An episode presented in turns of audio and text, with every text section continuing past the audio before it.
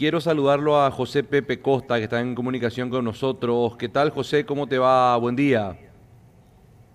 Buen día para ustedes, para la audiencia de Radio Primero de Marzo, para todos los colegas, por el Día del Periodista, muchas felicidades.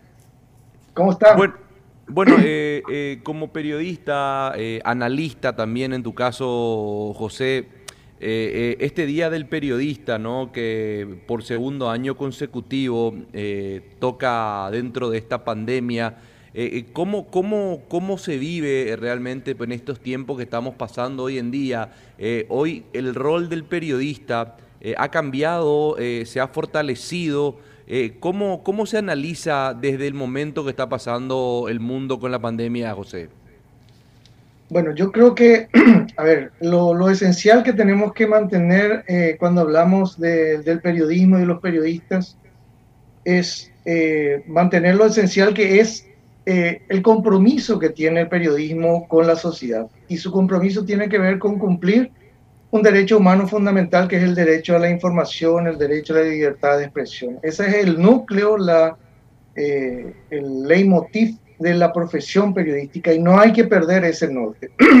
y en cuanto a eso, en este tiempo lo que yo creo que podemos evaluar y analizar dos cosas, uh, creo que muy, muy relevantes. Y tienen que ver eh, principalmente con la seguridad de los periodistas. Y aquí voy a abrir, voy a abrir en, dos, en dos terrenos el tema de la seguridad de los periodistas. Por un lado, en los últimos 20, eh, 30 años ha sido objeto de mucha atención y preocupación a nivel de organismos internacionales la seguridad de los periodistas por la creciente oleada de violencia contra periodistas en el mundo. Y hablo en el mundo entero. Eh, según UNESCO, más de 1.200 periodistas han sido asesinados eh, en episodios violentos, tanto dentro de conflictos bélicos como fuera de conflictos bélicos en los últimos 20 años. y en la región, México y Colombia son los países que eh, más muertes, asesinatos de periodistas cuentan eh, en, en, esa agenda, digamos, de violencia contra periodistas. Pero Paraguay no está exento de ella, al contrario.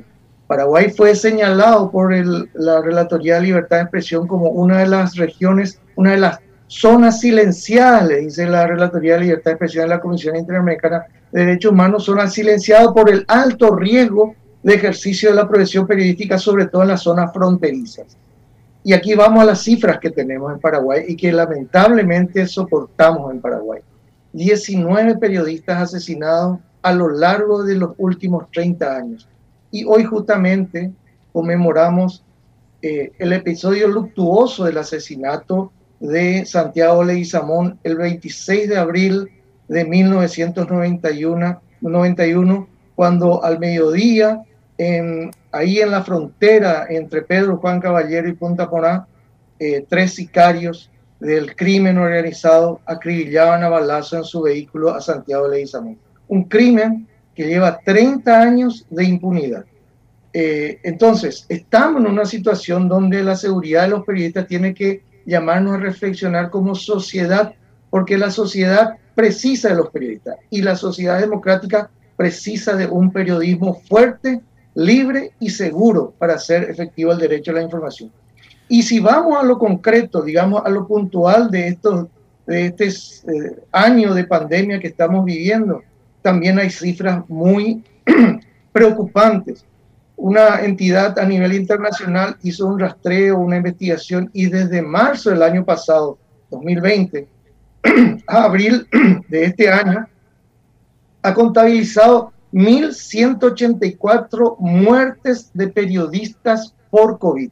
Y la región latinoamericana es la que se lleva la mayor cantidad, un 60% de, esa, de esas muertes y Paraguay no está exento. Brasil este, eh, encabeza la lista a nivel mundial con más de 180 periodistas fallecidos por COVID. Entonces, hablemos de seguridad para los periodistas, hablemos de seguridad eh, para los periodistas en este tiempo de, pandemia, de pandemia, pero no olvidemos que la profesión periodística también siempre corre un riesgo por la, la alta eh, el alto riesgo, la alta peligrosidad y la gran creciente violencia que hay de parte de sectores poderosos, muchos de ellos del crimen organizado, contra el ejercicio del periodismo. Bueno, eh, quiero felicitarte, José, porque estás de cumpleaños el día de hoy, justo en el Día del Periodista. Así es, muchas gracias. Eh, somos dos periodistas, Óscar Acosta y yo, quienes tenemos el honor de haber nacido en el día en que se celebra el Día del Periodista.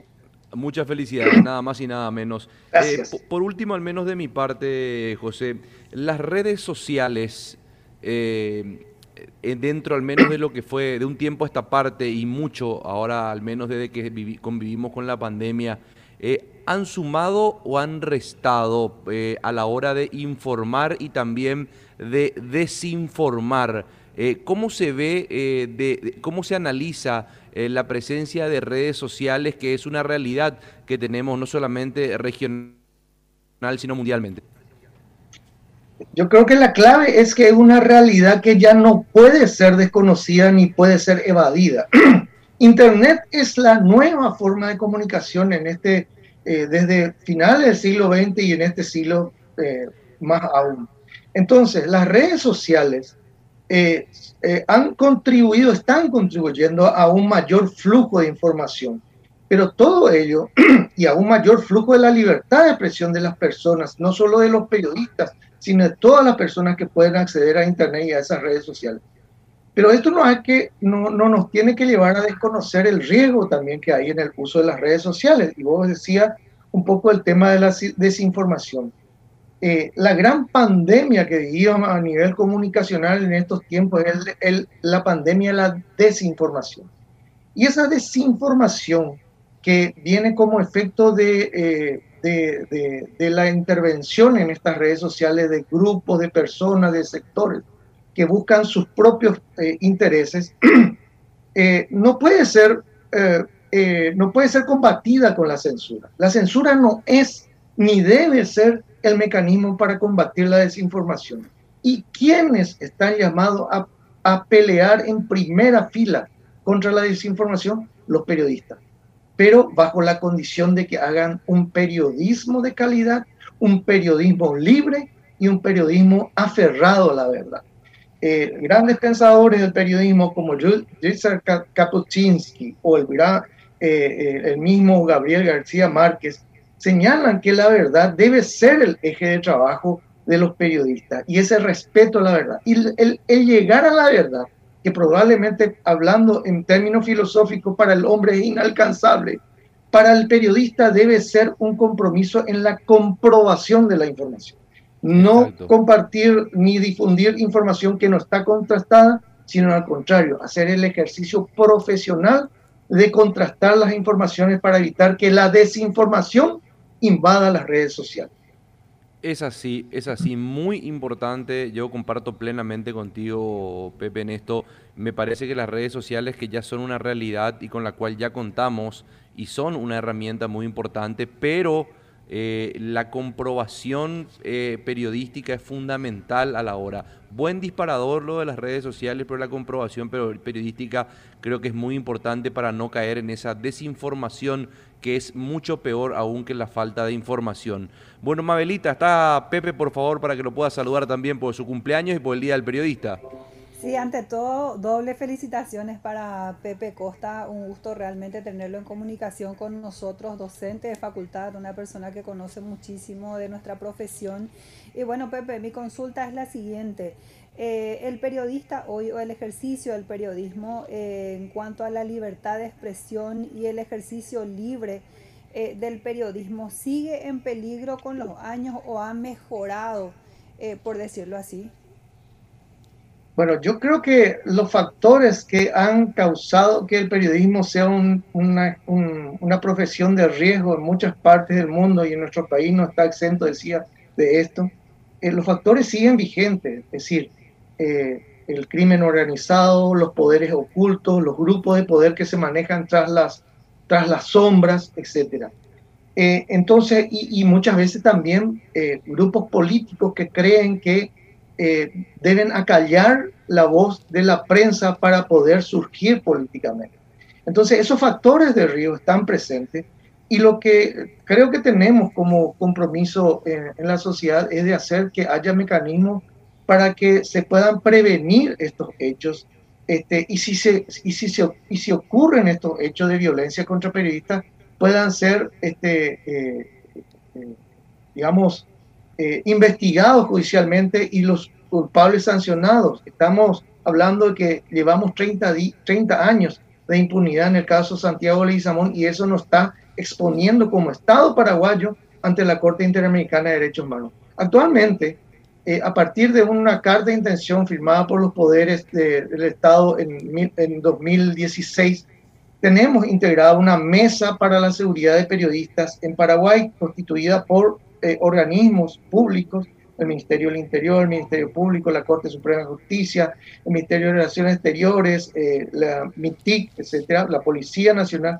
y gremios de periodistas. es una instancia, esta mesa de seguridad, Mesa para la Seguridad de Periodistas, es una instancia donde tratamos de articular acciones para prevenir y sobre todo para proteger a periodistas cuando surgen amenazas, coacciones o eh, atentados contra periodistas.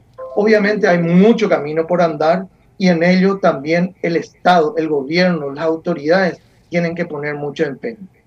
Y por último, Pepe, en los casos donde hemos tenido asesinatos de periodistas, eh, ¿cuántos se ha aclarado?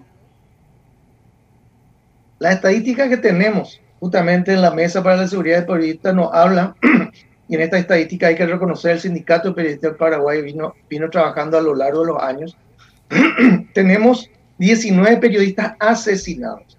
Y de esa cantidad de periodistas asesinados apenas tenemos dos condenas en juicios. Eh, vale decir, todo el resto han sido probablemente investigados, algunos incluso están en proceso pero no se ha logrado llegar a los culpables y mucho menos sancionarlos, obviamente. no obstante, hay una de cal y otra de arena. El caso de Pablo Medina, en el cual hubo una investigación fiscal muy importante eh, y bien llevada, se logró no solamente dar con los autores materiales, sino se logró sancionar a los autores intelectuales de ese homicidio de Pablo Medina, de Pablo Medina y su compañera. Y esto yo quiero significar y eh, hacerlo relevante. Es decir, en el mundo, dice UNESCO, nueve de cada crímenes de periodistas queda impune. Y UNESCO mismo eh, hizo una observación este, valorando el esfuerzo, en este caso de Pablo Medina, porque es uno de los pocos casos donde no solo fueron condenados los autores materiales, sino también los autores intelectuales. Bueno, José Pepe Acosta, muchísimas... Quique. Sí. ¿Le puedo saludar a mi compañero de escuela, colegio y mi amigo ah, personal? por favor, si estás ahí, Luisito, adelante. saludo grande, Luis Enrique. Pepe, ustedes saben que Pepe ya comenzó a abrazar esta profesión en el quinto, sexto grado, era Pepe, ¿verdad? En el colegio. Por ahí más o menos. Y recuerdo, recuerdo para la audiencia y para los colegas que Luis Enrique y yo éramos los fanáticos este, miembros del club de prensa que se creó en aquellos años. En el Monseñor Lazaña. Abrazo, Pepe, hincha de Cerro Porteño como vos, Quique. Oh, ah, totalmente. Buen tipo, buen tipo. Felicidades, Pepe. Listo, gracias, igualmente. ¿eh? Saludos para todos.